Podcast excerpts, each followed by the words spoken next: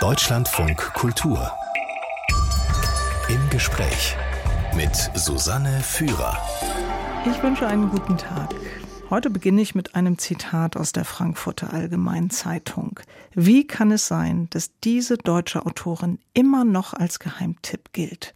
Zitat Ende. Dieser Satz gilt Sylvie Schenk, heute zu Gast im Gespräch. Herzlich willkommen, Frau Schenk. Guten Tag, danke für die Einladung. Wie geht es Ihnen so als Geheimtipp der deutschen Literatur? Ach, das passt mir gut. Also äh, dann sind doch äh, alle Türen noch offen und äh, äh, alle Hoffnungen erlaubt. Das ist doch wunderbar, ein Geheimtipp zu sein. Ich werde immer weniger geheim, glaube ich. Naja, Sie werden ja in der nächsten Woche 80. Da denke ich, da wäre doch mal jetzt Zeit vielleicht auch für so eine große öffentliche Anerkennung, oder?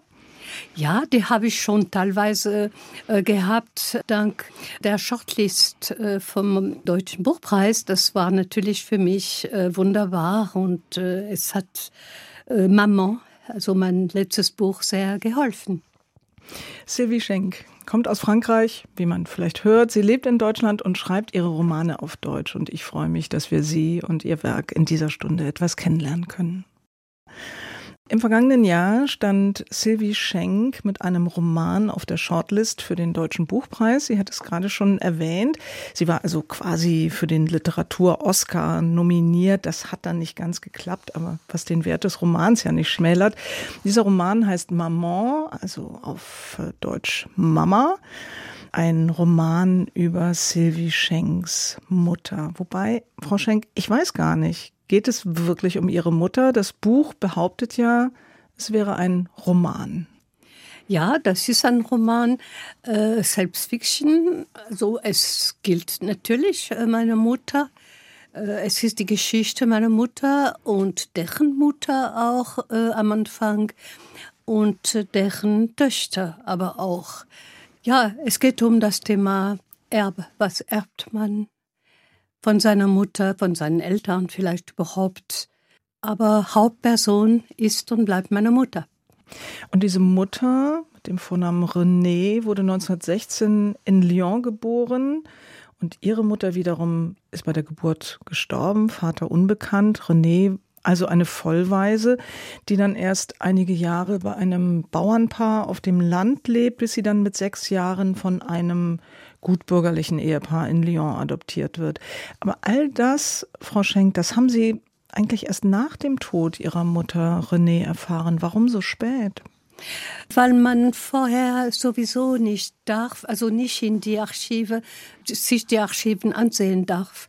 Äh, man muss das 100 Jahre nach dem Geburt der betroffenen Person machen und vorher eben nicht. Also haben wir recherchiert. Äh, meine jüngste Schwester Isabel, äh, Lisa im Buch, hat recherchiert in diesen Archiven und einiges gefunden, das mir sehr geholfen hat, Geburt äh, der Mutter und Tod der Großmutter nachvollzuziehen. Naja, aber Sie hätten das ja auch von Ihrer Mutter selbst erfahren können. Ja, aber äh, sie schwieg. Äh, sie hat überhaupt nicht erzählt, mein Vater hat nicht erzählt, kein Mitglied der Familie hat irgendetwas erzählt. Auch meine Adoptivgroßmutter, das war das große Geheimnis, wahrscheinlich als Schande erlebt äh, für meine Mutter. Hm. Also ein Buch über ihre Mutter, in dem eigentlich wenig sicher ist, vieles von ihnen angenommen wird, ausgeschmückt oder vielleicht sogar ausgedacht. Also in dem Sinne tatsächlich ein Roman. Ja, das ist tatsächlich ein Roman, obwohl ich glaube, äh, heutzutage nennt man fast jedes Buch einen Roman. Aber ja, einiges ist natürlich erfunden. Ach, ich würde sagen, 80 Prozent entspricht äh, der Wahrheit. Es ist vielleicht keine reine Erfindung, sondern mehr ein Nachvollziehen einer Epoche und eines Lebens innerhalb dieser Epoche. Erster Weltkrieg, die Deutschen und äh, die Franzosen schlagen sich in Verdun. Und dann habe ich natürlich meine Mutter erlebt. Also konnte ich sehr, sehr viel nachvollziehen, auch wenn sie nichts erzählt habe. Wie Sie gerade gesagt haben, also es ist ein Buch über Ihre Mutter, aber auch ein Buch eben über die Epoche. Also ganz konkret, es geht um Armut und um Ausbeutung, um die Abhängigkeit der Frauen vor allen Dingen von ihren Männern, die sie täglich um Essensgeld anbetteln müssen, denen sie Kinder gebären müssen oder auch um Frauen, die sich prostituieren müssen, weil sie so wenig Geld verdienen, nämlich nur, kommen nur die Hälfte des Lohnes der Männer in den Seidenfabriken, weil sie eben zu wenig verdienen, um sich selbst und ihre Kinder ernähren zu können. Das ist schon sehr eindrücklich geschildert. Ja, es gibt sehr viele Dokumente darüber. In der Tat ist meine Mutter ja in dem Ersten Weltkrieg äh, geboren, also 16 und Ihre Mutter, das ist erwiesen, war als äh, Menagère registriert, das heißt eigentlich eine Hausfrau. Es konnte aber mit Menagère konnte man alles bezeichnen, auch Putzfrau, auch Prostituierte eben.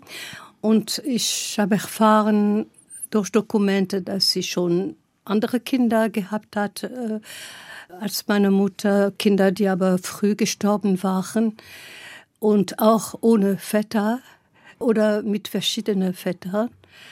Und es herrscht im Krieg eine noch größere Armut innerhalb dieser Milieu des Textil, äh, also der Seide.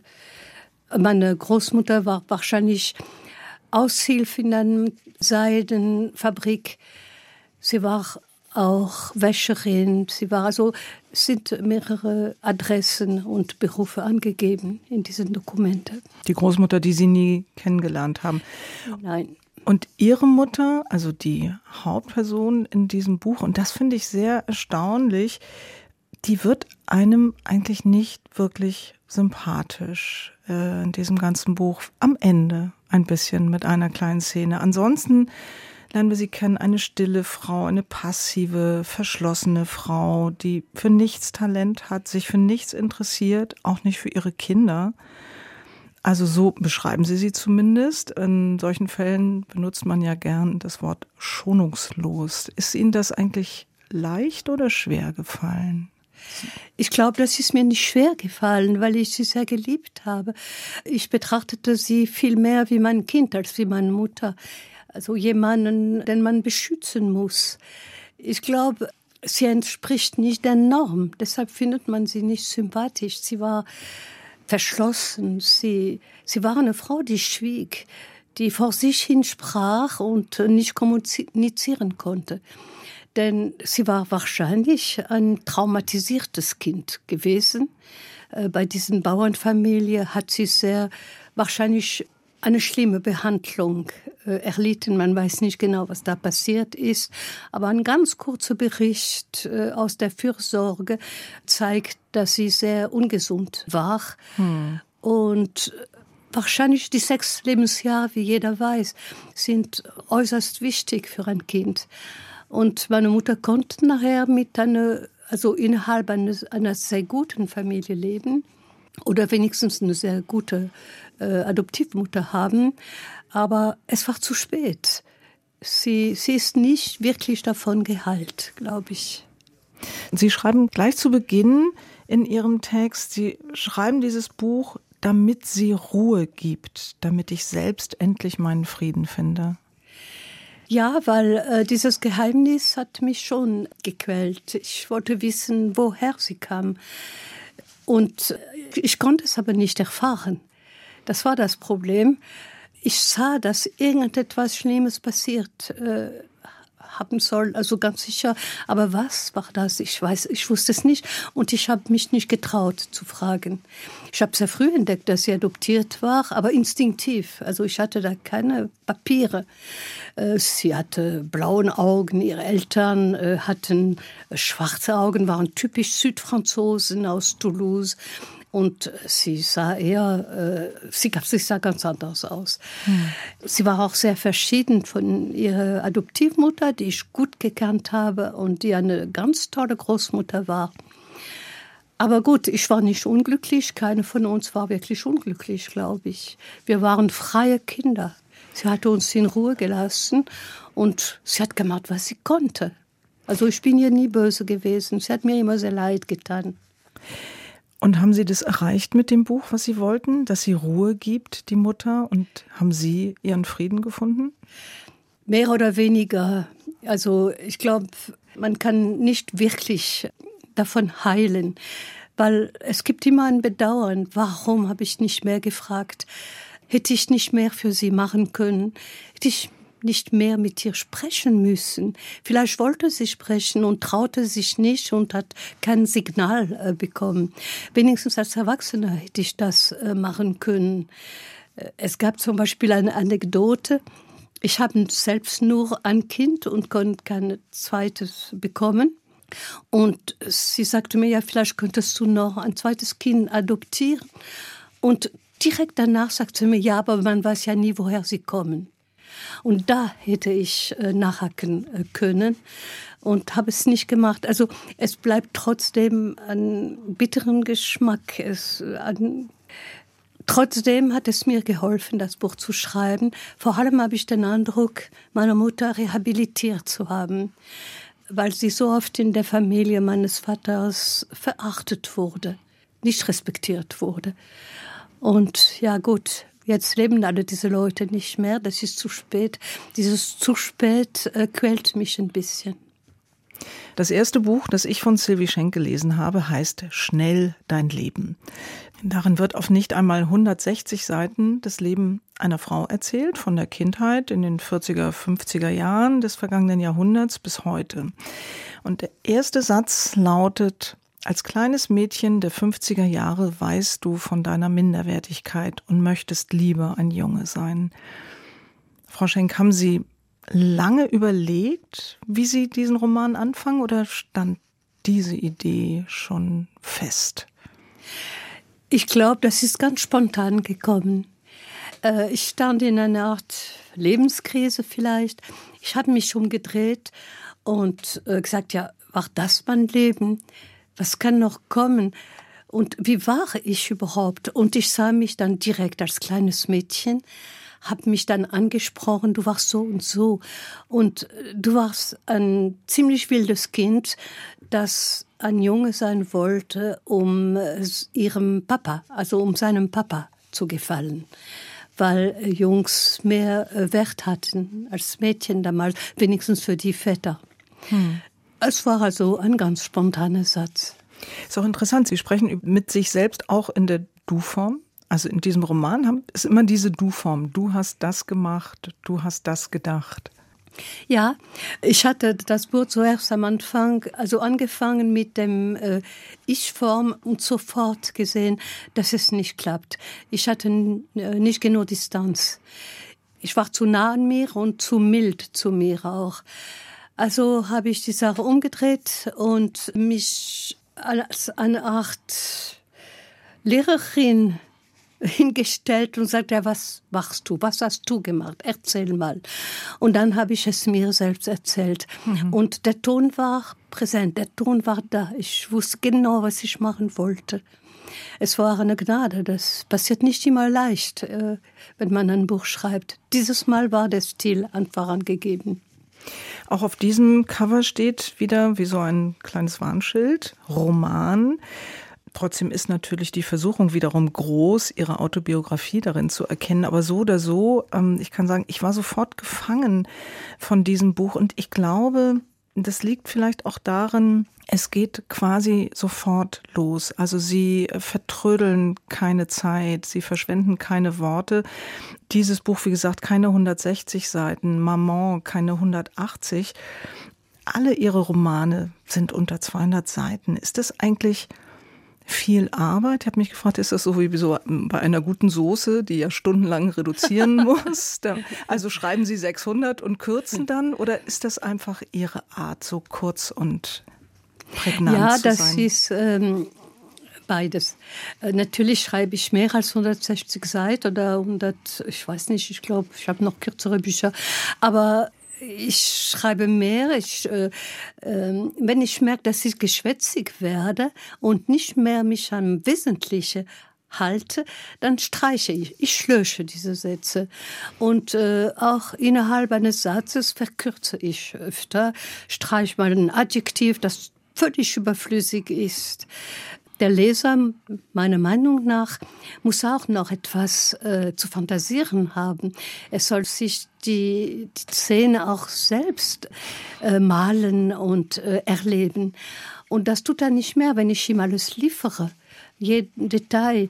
Ich glaube, was wir alle beim Lesen brauchen, ist zu brauchen, ist ja eine Art Schnelligkeit, die uns aber erlaubt, zu ruhen dann und nachzuziehen, was passiert ist, die Bilder dann zu sehen. Also ich mag nicht geschwätzige Leute, obwohl ich jetzt sehr geschwätzig bin, finde ich. Aber eigentlich mag ich es äh, schriftlich schon gar nicht. Bitte ja. bleiben Sie so geschwätzig, Frau Schenk. Wir haben noch ein bisschen Sendezeit. Ich mir Mühe. Ich habe gedacht, wir blicken mal ein bisschen auf Ihre Biografie. 1944 in Frankreich geboren. Aufgewachsen sind Sie in den französischen Alpen. Ihr Vater stammt aus einer gutbürgerlichen Familie, ihre Mutter, wie gesagt, adoptiert, Herkunft unbekannt und dadurch so ein bisschen douteux, so ein bisschen hm, zweifelhaft. Das klingt so nach einer spannungsreichen Beziehung, vor allen Dingen zu der damaligen Zeit, wo das ja so wichtig war. War das so? Ja, es war äh, spannend. Vielleicht nicht so sehr für uns Kinder, die nicht immer alles bemerkt haben, aber schon einiges. Es gab also diese Spannung zwischen meiner Mutter und äh, ihrer Schwiegerfamilie die sie nicht wirklich schätzte. Wenn man ihr Komplimente machte, dann waren das immer sehr bescheidene. Ach, äh, du hast ein wunderbares äh, Kartoffelgratin gemacht, René, und solche Dinge. Aber hinter ihrem Rücken waren noch Kritik. Sie hätte uns nicht erzogen, was ein bisschen wahr ist natürlich. Äh, sie hätte uns nicht viel beigebracht. Sie hätte dies und das nicht gemacht sie wäre ein bisschen einfach gestrickt. Äh, ja, ohne Wortspiel. Sie strickte selbst äh, dauernd. ja. Und äh, ja, so war's. Aber mh, mm, mein Vater und sie verstanden sich nicht wirklich auch. Sie waren friedlich. Ich habe keine große Streite, also ich habe Streite erlebt, doch, aber keine dramatische Streit. Und damals ließ man sich auch nicht so leicht scheiden. Ja. Aber Sie scheinen doch auch sehr in diese bildungsbürgerliche Richtung ähm, gegangen zu sein. Auf jeden Fall haben Sie Latein und Griechisch studiert und noch Linguistik und Literatur in Lyon. Und dann aber etwas sehr Merkwürdiges getan. Sie sind nämlich mit 22 Jahren in die Bundesrepublik gezogen, weil Sie einen Deutschen geheiratet haben. Also das muss man sich mal vorstellen. Das war ja der Weltkrieg, der Zweite Weltkrieg lag erst 17 äh, Jahre zurück und Deutschland war das Land der Kriegsverbrecher und gerade in Lyon, naja, berüchtigt, Klaus Barbie, der Schlechter von Lyon, der hat foltern und töten lassen, der selbst gefoltert hat. Mm, in diesem Roman Schnell dein Leben ist der Vater strikt gegen ihre Verbindung mit dem Deutschen, strikt dagegen, dass sie dahin umziehen. War das in ihrem wirklichen Leben auch so, Frau Schenk? Ja, das war äh, wirklich so. Er hat mir, als ich ihm gesagt habe, dass ich äh, Hans Joachim äh, heiraten wollte, äh, war er empört, hat mir einen bösen Brief geschrieben, dass es käme nicht in Frage worauf ich geantwortet habe, natürlich kommt das in Frage, ich werde es machen mit oder ohne deine Zustimmung. Und äh, die haben sich aber, mein Vater war kein hartnäckiger Anti-Deutsch. Also er war schon direkt versöhnt, als er gesehen hat, dass mein Schwiegervater Notar war und äh, eine sehr gebildete Familie und dass äh, er perfekt Französisch sprach, sehr frankophil. Und damit war er schon sehr schnell versöhnt. Aber äh, es gab schon eine gewisse Empörung in der Familie und sogar eine Freundin von mir äh, sagte, ja, bist du denn bescheuert? Weißt du, was die Nazis gemacht haben? Und ich habe gesagt, das ist mir natürlich nicht egal, aber mein Mann hat nichts damit zu tun. Er ist unschuldig. Er ist vielleicht der Sohn eines Nazis, aber er selbst war es nicht. Aber Sie sind dann in das Land auch gegangen. Das ist ja noch mal ein Unterschied, einen Deutschen zu lieben, als das ganze Land zu lieben. Ich kann nicht sagen, dass ich das ganze Land äh, sofort geliebt habe. Ich war zuerst sehr isoliert, weil ich die Sprache nicht konnte. Ich konnte kein einziges Wort Deutsch. Und mein Mann war in dieser Hinsicht wenigstens unmöglich. Der hat nur Französisch mit mir gesprochen, weil er die Sprache so gern sprach, weil er im Grunde genommen selbst kein Deutscher werden äh, sei, sein wollte. Ich habe ihm beschuldigt und auch meinen Schwiegervater, dass ich ein bisschen ein Alibi war für die Familie, für die Offenheit dieser Familie. Und da wurde auch nicht so sehr über die Vergangenheit äh, geredet von mhm. meinem Schwiegervater und von äh, seiner Besinnung, die klar nazihaft war. Mhm. Aber naja, so war es eben und das war eine, trotzdem eine liebenswerte Familie. Äh, man wird da schizophren irgendwann. Sylvie Schenk ist eine deutsche Schriftstellerin, die auf Deutsch schreibt, in Frankreich geboren wurde, dort aufgewachsen ist und als junge Frau zieht sie in die Bundesrepublik Deutschland im Jahr 1966 mit einem deutschen Mann, mit dem sie Französisch spricht, wie sie gerade erzählt hat, und einem Studium in Latein und Griechisch im Gepäck. Ähm, Frau Schenk, also wenn ich es richtig verstehe, sprachen Sie kein Deutsch und dann saßen Sie da in diesem komischen Land. Wie sind Sie denn zurechtgekommen? Ah, zuerst gar nicht so gut. Also ich konnte hinfahren, also ohne Zustimmung meines Vaters oder ohne Begeisterung meines Vaters, indem ich ein Stipendium äh, bekommen habe, ein Stipendium vom DAD. Ich machte mir ein bisschen Illusionen und war auch nicht wirklich ehrlich. Äh, ich habe gedacht, ich könnte mein Lateinstudium hier fortsetzen und habe auch äh, dieses Stipendium bekommen. Ich wusste auch nicht, dass die Voraussetzung war, dass man Deutsch konnte. Und ich musste eine Sprachprüfung machen, als ich angekommen bin. Und äh, mein Mann hatte mir ein paar Sätze beigebracht, also woher kommst du, wie heißt du oder wie heißen sie. Äh, und mhm. also diese zwei Sätze be beherrschte ich sehr schön bei der Prüfung, aber eigentlich nicht gut genug, denn als man mich gefragt hat, wie heißen Sie? Habe ich alles verwechselt und gesagt, ich komme aus Gap in Frankreich. und die haben sofort verstanden, ich kann absolut kein, kein Deutsch. Und äh, sie waren aber sehr äh, liebenswürdig und großzügig. Damals machte man auch alles, damit die Jugend äh, aus Frankreich und Deutschland sich versöhnt und zusammenkommt. So durfte ich meine, mein Stipendium behalten unter der Bedingung, dass ich in sechs Monate äh, Deutsch gelernt hätte.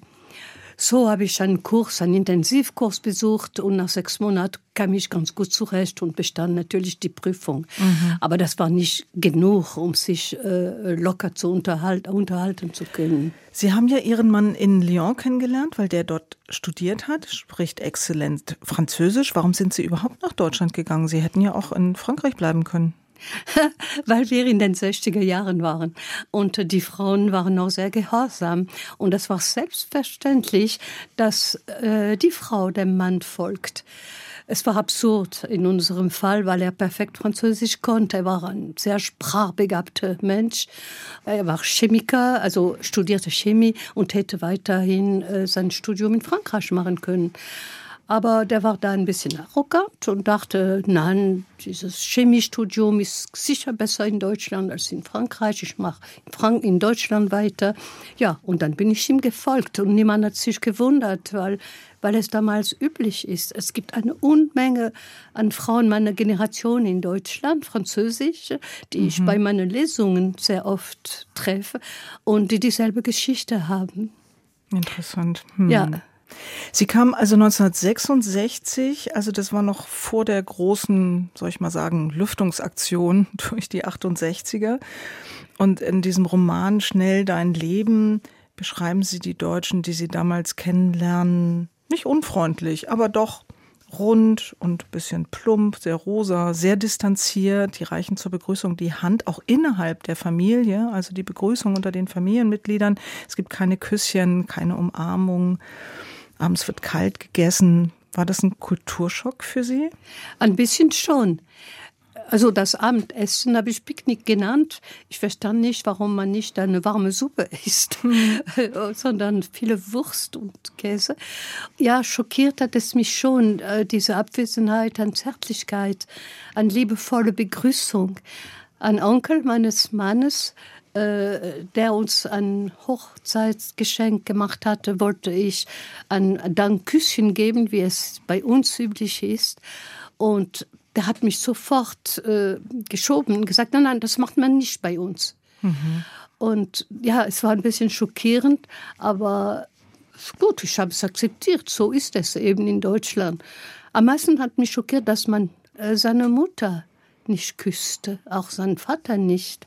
Aber dafür musste ich sie sofort duzen, was auch bei uns völlig unüblich war. Also man sieht äh, seine Schwiegereltern und man mein Mann hat äh, man, sein, also meine Eltern immer gesehen.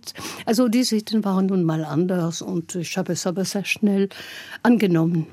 Sie haben vorhin gesagt, Frau Schenk, also Ihre Schwiegereltern, gebildete Leute, die Sie, glaube ich, auch mochten. Und zugleich haben Sie gesagt, der war ein Nazi, Ihr Schwiegervater. Haben Sie das damals gleich festgestellt? Nein, natürlich nicht. Ich habe es erst viel, viel später festgestellt und durch äh, einen Cousin meines Mannes, der da auf dem Laufenden war und mir alles erzählt hat, was da passiert ist und so. Und äh, ich weiß nicht, ob er es richtig gemacht hat. Auf jeden Fall wurde ich informiert, aber sehr spät. Ich habe versucht, mit meinem Mann darüber zu sprechen, der aber auch äh, ablehnt, darüber zu sprechen. Mhm. Ich glaube, das war für ihn ein, ein grausames Thema. Ja. Überhaupt dieses Thema Schweigen. Äh, das Schweigen meiner Mutter, das Schweigen seiner Eltern über die Nazizeit. Vielleicht hat es uns auch ein bisschen angenähert, also näher gebracht, meine ich, als äh, ja, hm. Kinder schweigender Familie. Und dabei waren, war es ja nicht gerade originell. Ne? Das war in ganz Deutschland so. Ja. Man schwieg. Erstaunlicher finde ich eigentlich, dass auch in Ihrer Familie über den Krieg so wenig gesprochen wurde. Ja, vielleicht ähm, hatte man sehr gern diese Zeit äh, vergessen wollen. Das war grausam. Äh, mein Vater ist auch kurz gefangen genommen von den äh, Deutschen, aber ganz kurz. Und man war vielleicht auch nicht stolz, dass man kein äh, Widerstandskämpfer war. Sie waren angepasst. Sie waren äh, in der Familie gab es auch einen äh, weit entfernten Onkel, der pro-Deutsche war und ins Gefängnis musste am Ende des Kriegs. Ich erzähle von ihm, äh, Maman übrigens. Ein Kollaborateur. Ein Kollaborateur war. Hm. Ähm, ich glaube, das ist für die Franzosen auch eine schwierige Zeit und keine frühvolle Zeit gewesen, weil die meisten einfach sich angepasst haben. Es gab auch viele Denunziationen. Ich glaube, die wollten auch nicht so sehr, dass ihre Kinder äh, da informiert wurden. Und nachfragten. Vielleicht. Nachfragten, ja. Mhm. ja. Es äh, genügt äh, die blöde Filme, die über diese Epoche mit Fernandel gedreht wurden, wo die Deutsche immer ja. lächerlich gemacht wurde. Und, auch dumm. Ja, auch dumm. Und äh, ja, also. Gesagt haben. Ja, genau. das war's. Hm. Heute ist die Schriftstellerin Sylvie Schenk zu Gast im Gespräch. Sie wird in der kommenden Woche 80 Jahre alt. Romane veröffentlicht sie erst seit rund 20 Jahren. Das ist relativ spät, Frau Schenk. Wann haben Sie denn überhaupt begonnen, literarisch zu schreiben? Ja, ich glaube, ich habe immer äh, schon mit acht, neun Jahren äh, kleine Geschichte geschrieben. Und dann äh, ja, gab es dieses Sprachwechsel. Das macht alles schwierig. Ich schrieb zwar weiter die Gedichte auf Französisch, aber es war nicht wirklich, was ich wollte. Dann, äh, bis man veröffentlicht wird, dauert es auch lang. Hm. Ich glaube, äh, das, da können sehr viele Menschen, sehr viele Schreibende äh, nachvollziehen. Man schickt unheimlich viele Manuskripte an unheimlich viele Verlage und äh, kriegt nur Absagen oder gar keine Antwort. Also es hat sehr lange gedauert, bis ich gut genug war zuerst einmal und zweitens, bis ich einen Verlag fand. Und ich war im Grunde 50, als ich meinen ersten Roman, das hieß Hin und Her, äh, auch ein Hin und Her übrigens zwischen mhm. zwei Ländern, zwischen zwei Männern und zwischen zwei Ländern. Und äh, ja, es war, ich war 50, dann hat dieser Verlag pleite gemacht, dann habe ich einen anderen nach Jahren wieder gefunden. Also es war immer ein, es war ein sehr schwieriger Werdegang. Ja. Ah, okay, dann doch schon ein bisschen länger her als 20 ja. Jahre die Romane. Ja, ja. Also die Lyrik haben Sie noch auf Französisch geschrieben, dann Kurzprosa auf Deutsch und die Romane auch. Warum schreiben Sie denn auf Deutsch, Frau Schenk? Ach, ich glaube, am Anfang war das so eine Art äh, Provokation mir selbst gegenüber, auch meinem Mann gegenüber, der mich nur als Französin erleben wollte. Er war ein bisschen enttäuscht, dass ich meine Roman nicht auf Französisch schrieb mhm, mhm. und mich einfach zu dieser Sprache bekenne. Aber diese Sprache habe ich auch gelernt zu lieben. Es ist äh, eine wunderbare Sprache. Deutsch ist fantastisch. Ich spiele damit. Es macht mir Spaß, immer neue Wörter zu entdecken. Diese Recherchearbeit, diese Recherche nach Wörtern, mhm. ich suche dauernd nach Wörtern, macht sehr, sehr viel Spaß, ist spannend. Äh, ich glaube, es würde mich total langweilen, auf Französisch zu schreiben. Das wäre irgendwie leicht und fad. Ja. Ja. Ich finde ja interessant Ihre jüngsten Bücher, die sich ja mit Ihrer Familiengeschichte beschäftigen, also mit der Geschichte Ihrer französischen Familie vor allem, ähm, haben Sie auf Deutsch geschrieben. Und das heißt ja aber, dass Ihre französische Familie diese Bücher gar nicht lesen kann. Äh, ich habe eine jüngere Schwester, Lisa, im Buch, die Deutsch kann. Sie hat Deutsch studiert, äh, ein paar Jahre in München. Und sie ist die Einzige, die meine Bücher lesen kann. Und das tut sie auch. Und sie mag sie auch. Äh, die anderen können in der Tat nicht. Aber bei Maman, weil es auch sie betrifft, ich erzähle von äh, Geschwistern im Buch, kurz von Philipp und von den der drei Schwestern. Mhm. Dann musste ich natürlich ihnen erzählen, was ich da mache. Und das habe ich gemacht. Wir haben auch sehr viel am Telefon über meine Mutter gesprochen, unsere Mutter, unsere verschiedene Sichtweise. Lisa zum Beispiel, die jüngste von uns, die 14 Jahre jünger ist als ich, hatte eine ganz andere Sicht auf meine Mutter. Ja, hat eine andere Mutter auch erlebt als ja, Sie. Ja, eine andere wahr? Mutter erlebt, ja. Hm. ja. Was mir ja auch gut gefällt an Ihren Büchern, Frau Schenk, ist, dass es auch immer wieder so Überraschungen gibt, alleine schon sprachlicher Natur. Wenn eine über 70-jährige Autorin über ihre Familie schreibt, dann erwartet man nicht unbedingt Wörter, die dann so reinplatzen wie Ärsche oder Ficken, also so wie Wutblitze, die da plötzlich auftauchen. Ja, ich versuche, ähm, äh, meinen Gefühlen treu zu sein in meinen Büchern und so zu schreiben, wie ich fühle. Ich verstelle mich nicht. Ich glaube, ein Buch ist die Gelegenheit auch zur vollkommenen Aufrichtigkeit, eine Aufrichtigkeit, die intellektuell ist, sentimental. Also ähm, sentimental ist nicht das richtige Wort. Vielleicht finden Sie ein besseres Wort. Also emotionale emotional, emotional ist das richtige Wort, ja, genau. mhm. genau. und ich wüsste nicht, äh, warum man nur schöne Wörter in der Literatur gebrauchen sollte. Literatur soll das Leben widerspiegeln. Mhm. Und ja, ja und Arschlöcher gehören dazu. Also. Genau, und es ähm, zeigt dann nochmal deutlich, dann ist dann häufig so ein Wutanfall, wo sowas auch auftaucht. Wir haben jetzt über die Geschichte ihrer Mutter und ihre Geschichte gesprochen, schwere Zeitgeschichte auch dazu, aber wir sollten auch erwähnen, dass ihre Bücher auch lustig sind. Sie können auch sehr unterhaltsam sein und ihr Humor ist eher so, gar nicht so wie Fernandel, eher so lakonisch, würde ich sagen, ne? trocken. Ja, ja, ich glaube, äh, das ist richtig. Also ich mag kein Jammern und äh, Selbstmitleid. Äh, vielleicht in meinem Alltag ab und zu mal, aber nicht in Büchern.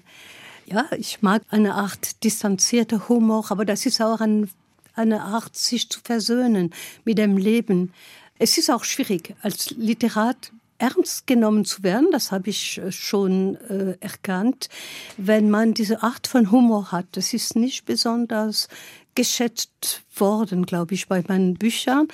Erst seit diesem Jahr mit dem Deutschen Buchpreis werde ich ein bisschen ernster genommen, obwohl ich Humor habe, weil diese Jury äh, gerade scharf auf Humor war. Ich möchte noch einen Roman von Ihnen erwähnen, äh, Frau Schenk, den ich als sehr unterhaltsam empfunden habe. Ein Roman über die Liebe, so heißt er auch, Roman d'amour. Ein sehr kunstvoll komponierter Roman. Das klingt jetzt vielleicht abschreckend, das merkt man eigentlich erst, wenn man das Buch zu Ende gelesen hat, wie kunstvoll. Und ich sage nur ganz kurz, es gibt zwei Hauptrollen.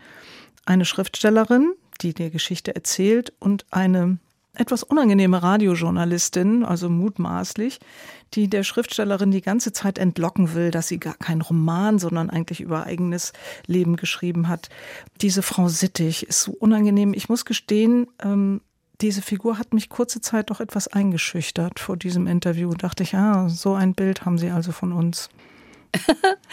Nein, so ein Bild habe ich nicht. Ich habe also wirklich äh, nur freundlich, respektvolle Journalisten gekannt bis jetzt.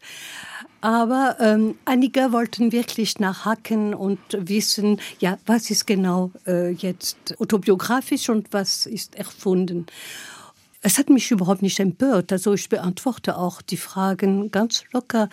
Aber es hat mir diese Idee gegeben, wie wär's, wenn die Schriftstellerin, die interviewt ist, eigentlich sich verstecken wollte, nicht die Wahrheit sagen will. Und diese Frau insistiert so sehr und auf eine grobe Art. Denn sie ist eine Karikatur von äh, Journalistin am Anfang vor allem. Und dann erfährt man, dann platzt alles. Also, aber ich will hm. jetzt nicht äh, Nein, das, das ganze Buch verraten. Wir nicht. Das Nein, wollen das wir nicht. Es hat mir die Idee zu der Struktur des Buchs gegeben. Und eine Sache hat mich manchmal auch in der Literatur Welt äh, geärgert, dass Erzählungen sehr gepriesen sind. Also schnell dein Leben hat einen gewissen Erfolg gehabt, weil es eine schnelle Erzählung ist und es erzählt eine Geschichte. Und zwar Kapitel für Kapitel erzählt es die Geschichte ohne groß reflektieren. Chronologisch. Und, ja, und das Reflektieren ist etwas, was die deutsche Literatur, genau wie der Humor, obwohl es zwei total verschiedene Sachen sind oder Tonarten sind, wird nicht gepriesen. Also und ich will manchmal auch reflektieren, philosophieren nur auf meinem Niveau. Ne? Ich bin kein Philosoph, aber ich will auch Gedanken äußern dürfen. Und diese, diese Form äh, des Interviews erlaubt das. Mhm. Und das war für mich auch, glaube ich, ein Grund, äh, diese Form zu wählen. Ich kann auch dieses Buch nur empfehlen. Und Frau Schenk, ich danke Ihnen ganz herzlich, dass Sie sich die Zeit für uns genommen haben. Ich danke Ihnen für die Fragen und, und ich wünsche alles gut. Und ich wünsche Ihnen, dass aus dem Geheimtipp bald nur noch ein Tipp geworden ist. Oh, merci. Die jüngsten Bücher Sylvie Schenks sind alle im Hansa Verlag erschienen.